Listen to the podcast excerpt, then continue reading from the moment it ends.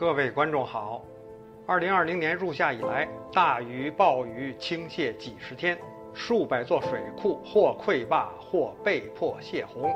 一个如雷贯耳的名字也再次叫响，他就是黄万里。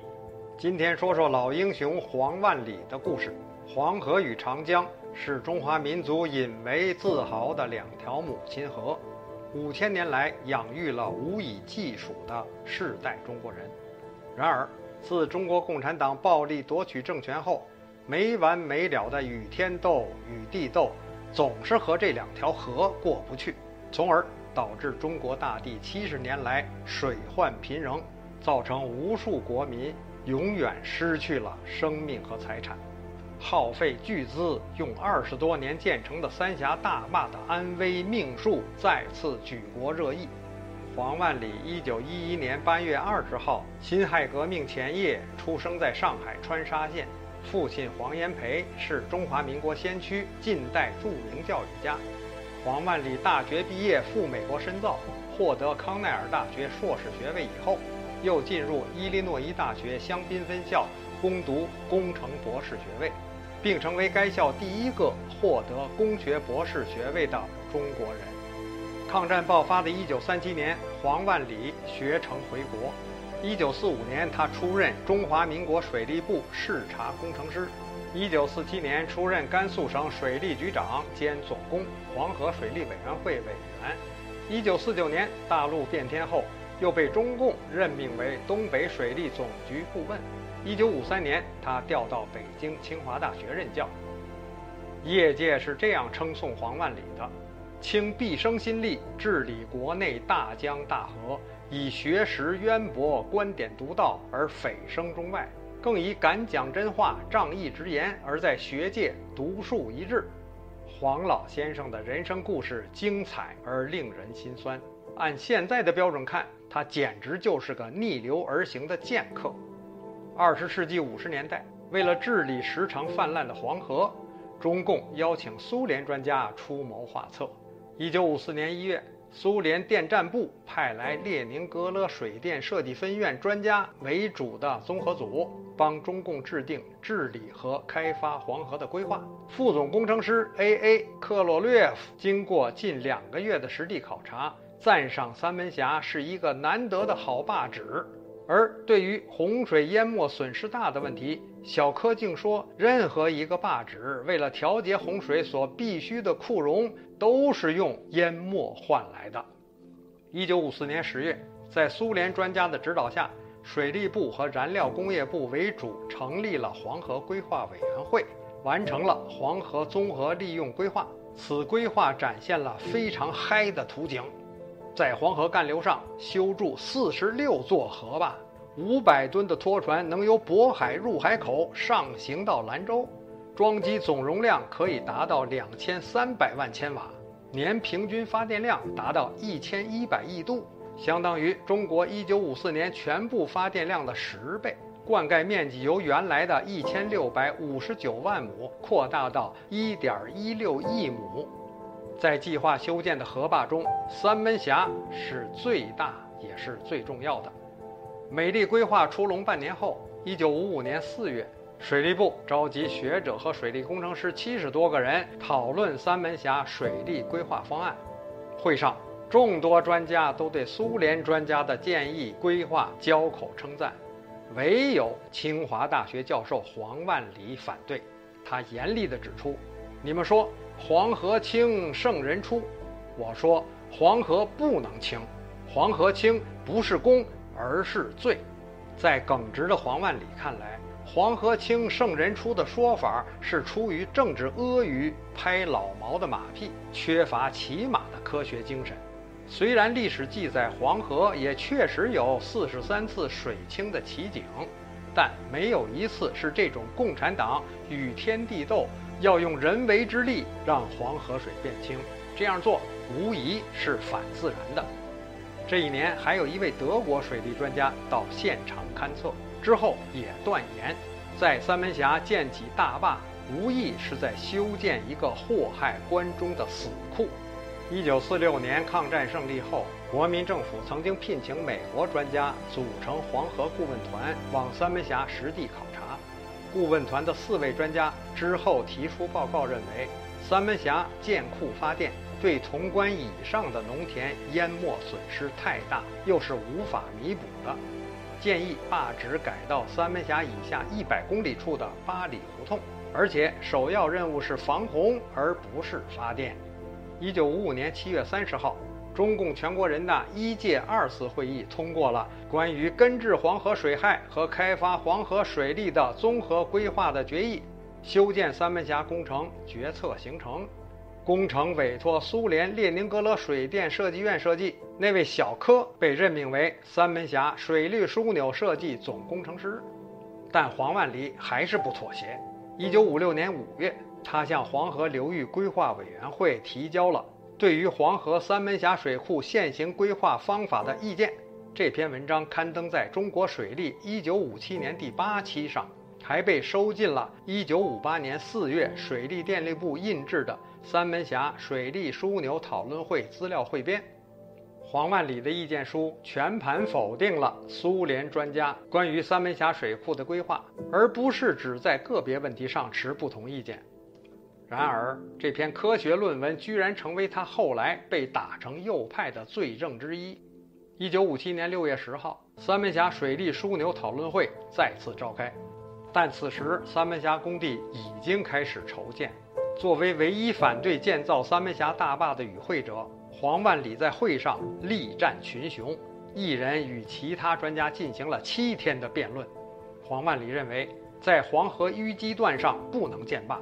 否则，黄河下游的水患将移至中游关中平原，而且河道里的泥沙是上游切割、下游造陆地的自然作用，建坝拦沙让黄河清违反自然规律，不现实。他还指出，大坝建成后将淹没田地，造成城市灾害。然而，七天的辩论并没有改变其他专家的想法，之后三天还几乎成了黄万里批判会。黄教授只好退而求其次，建议不要堵塞六个排水洞，以便将来可以用来排沙。所幸这个观点被全体通过了。可谁也没想到，在施工时，老毛子专家坚持按他们的设计，生生将六个底孔堵死了。到一九五八年十一月二十五号，三门峡工程开始黄河截流。一九六零年六月。大坝建筑到了三百四十米高，也就是相当于一百多层的摩天大楼的高度。同年九月，关闸蓄水，拦截滚滚河沙。正如黄万里和美国专家的预言，这一年潼关北侧的黄河支流渭河出现了水漫金山，淹毁良田八十万亩，一个县城被迫撤离，连西安也受到严重威胁。从此，淤沙问题日渐严重。鉴于此，一九六二年三月，水利部在郑州召开会议，不得不将三门峡水库的运作方式由当初定的拦蓄上游全部来沙改为滞洪排沙。尽管泥沙淤积有所减缓，但因为后来被迫打出的泄水坝底洞的底栏高，泄流量还是太小，于是造成渭河、洛河。黄河淤积的连锁反应，三门峡工程因此被迫进行多次改建。讽刺的是，改建后的三门峡大工程和没修建水库前的自然情况并没有太大差别。三门峡后来被迫力求入库泥沙全部下排，这和兴建三门峡工程为拦蓄上游全部来沙、下泄清水的初衷完全南辕北辙。折腾了三十多年，花了巨量的人力、物力、财力，却又回到了初始点，没建三门峡水库时的状况，这不是倒霉催的吗？而且恐怖的是，滔滔黄河从1972年起开始出现断流，到了90年代，每年平均断流一百多天，完全改变了自古以来的黄河生态。黄万里的分析和预见，不幸都一一验证了。更悲催的是，由于三门峡工程建成，四十多年里，几十万人口被迫离开原本富裕的家园，迁移到土地贫瘠的偏远地区。其中一些人甚至来回迁徙了几十次，最终生活一贫如洗。连后来国务院派去视察的高官见到此情此景，都忍不住落泪，痛心地道歉说：“国家真对不起你们。”旅居德国的水利专家王维洛算了一笔账：三门峡工程总结算时耗资四十亿元人民币，相当于四十座武汉长江大桥的造价，加上之后的改建费用，如打开一个泄沙底孔就需要一千万元。而命令堵塞这些孔洞的老毛子专家，绝不会为此赔偿一毛钱。受灾地区所遭受的损失更是无法估量的庞大数字。要知道，当时因为毛的大跃进所导致的大饥荒正在全国蔓延。共产党如果肯拿这些钱购买粮食赈灾，或许就不会有几千万人被饿死的惨剧发生。除了经济上的巨大损失。三门峡工程对环境也造成了不可逆转的危害。其一，由于水库周围地下水位提高，造成耕地盐碱化五十多万亩；其二，由于水库蓄水导致塌岸而损失了大量耕地；其三，毁掉了大量文化发祥地的珍贵文化古迹，等等等等。更让人心酸的是，准确预测了三门峡工程上马将带来无穷危害的黄万里先生，却被打成反党反社会主义的右派分子，怎么回事呢？您喝口茶，顺带高抬贵手，订阅一下本节目，多谢了。书接前言，不是说黄先生刚直不阿，谁都敢顶吗？我们看看他怎么得罪的太上皇老毛。被老毛批语戴上右派帽子的。一九五七年六月十九号，黄教授在清华大学校刊《新清华》上发表散文《花丛小雨》。老先生开篇即赋诗曰：“乘回风，拨开霾气，雨清如鸡。人世乌烟瘴气势，一瞬熏消尽灭。”您说这哪是小雨啊，分明是反诗啊！这还不算。老先生居然还借《红楼梦》曹雪芹笔下贾雨村、甄士隐两人的名头，造出真无忌、贾有道两人，加上主人三人一起喝茶，妄议政府修路工程，好一通指桑骂槐。其中精彩的是真无忌曰：“照你说，这是工程设计的错误，王八蛋！”哎，我话外音啊，大知识分子这就开骂了。市政府谁管这种事的？竟说美帝政治腐败，那里要真有这样事儿，纳税人民就要起来叫喊，局长、总工程师就当不成，市长下度竞选就有困难。我国的人民总是最好说话的。你想，沿途到处翻江，损失这么大，交通已停止了好久，倒霉的总是人民，王八蛋！也不知该骂哪位坐汽车的官大爷。无忌可真是动了肝火，肆无忌惮地破口大骂。但黄教授再骂，也不过是发在清华校刊上的文艺作品，却不知被哪个五毛党的前世爹捅到了毛黄那里。同样是红楼迷的老毛，怎么会看不出个中端倪呢？这不犯上吗？于是老毛批示了一句话，叫“这是什么话”，而且在《人民日报》以“什么话”为标题发表。后来，什么话三个字也被人民日报拿来作为批判右派的专栏题目。黄万里被老毛打成了右派。一九六一年，奉命在密云劳动，与民工同吃同住同劳动，住的是自己挖的半地下土洞。八年后，又放逐到江西鄱阳湖劳动。一九七四年，还被揪回清华大学挨批斗。一九七六年，老毛死了，文革结束。一九八零年二月二十六号，度过二十二年半的右派生涯后，黄万里收到了中共清华党委短短几行字：“黄万里同志，原话右派问题属于错话，经中共北京市委批准予以改正，恢复政治名誉，恢复高教二级教授的工资待遇。”这就是中共惯用的平反术。一个业界顶尖教授。因为一篇小文得罪了匪首，活活耽误了生命最宝贵的黄金半生。直到1998年87岁时，黄老才又被共产党清华大学批准给研究生授课。而那些不惜祸害中国、支持三门峡上马的所谓水利专家们，却相继飞黄腾达。历史的教训总不能为共产党所汲取。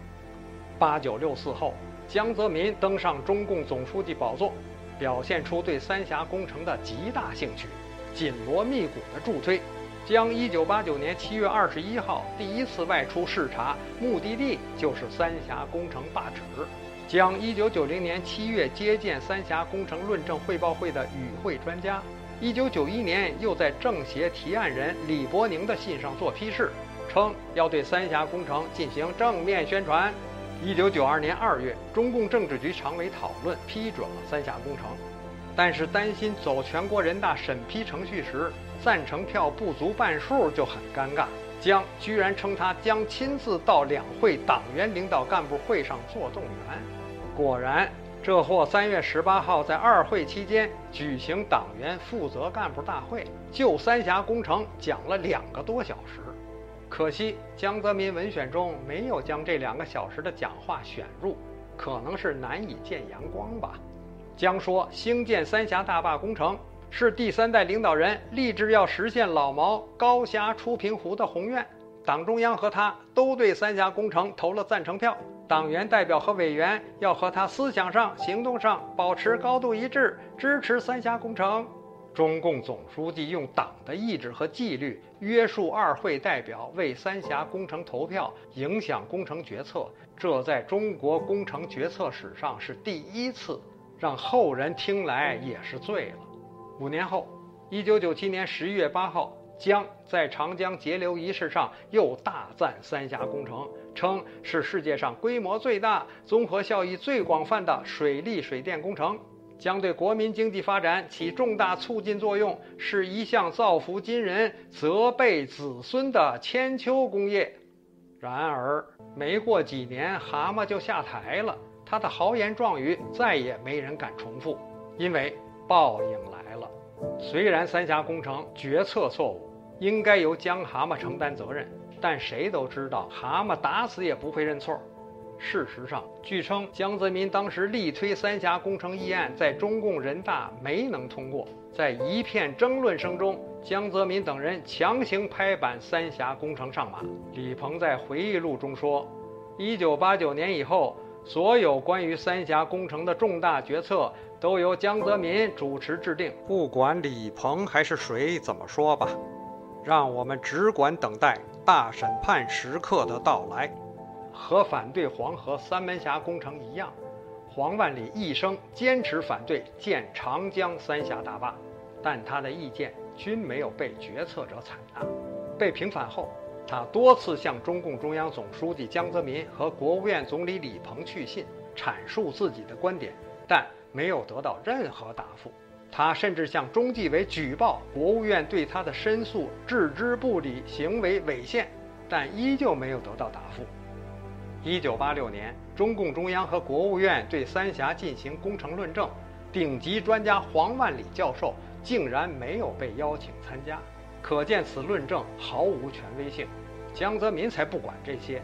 三峡工程议案于一九九二年被七届人大五次会议以一千七百六十七票通过，反对一百七十七票，弃权六百六十四票，还有二十五票没按表决弃。赞成票数之少，在中共人大历史上是空前的。三峡大坝最终建成后，包括胡锦涛、温家宝在内的一众时任中共最高领导人。都没到现场，他们已经意识到三峡大坝是个错误的工程，但已无可挽回。黄万里苦口婆心的上谏，断言三峡工程会导致生灵涂炭，大好河山糟蹋，富饶的四川盆地将沦为泽国。他还详细陈述了十二项弊端：一、长江下游干堤崩岸；二、阻碍航运；三、移民问题。四积淤问题，五水质恶化，六发电量不足，七气候异常，八地震频发，九血吸虫病蔓延，十生态恶化，十一上游水患严重，十二终将被迫炸掉。说明一下，黄老的公子黄观宏先生对各界流传甚广的十二条弊端的五七八九条有质疑，提出了自己对父亲陈述的意见。大家可以收看新唐人电视台对他的专访。黄观宏先生倒是补充了父亲给江泽民写信说的另外两条意见：一，修三峡在国防上是资敌软肋，人家不用原子弹，一个普通炸弹一炸你就崩溃了，国防上行不通。前中共国防部长张爱萍也提出了同样意见，但江泽民就是不听。二，建坝预算是六百亿，没算复利。三峡大坝建成十几年没有收入，光有投入，不如在乌江或者金沙江上游花同样的钱修四个小水电站，很快就修成，还就可以把钱赚回来了。黄万里警告江泽民说：“不要在两个大城市的干流上修坝，那是要闯大祸的。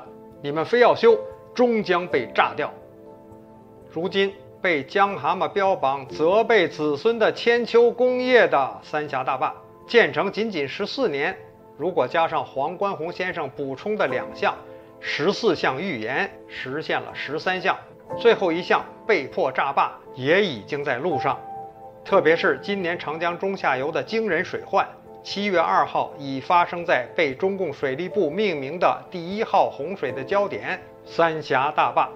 这个悬在中国人民心中永远的痛，必将在不久后成为李瑞之女李南央书中所定义的愚蠢的纪念碑。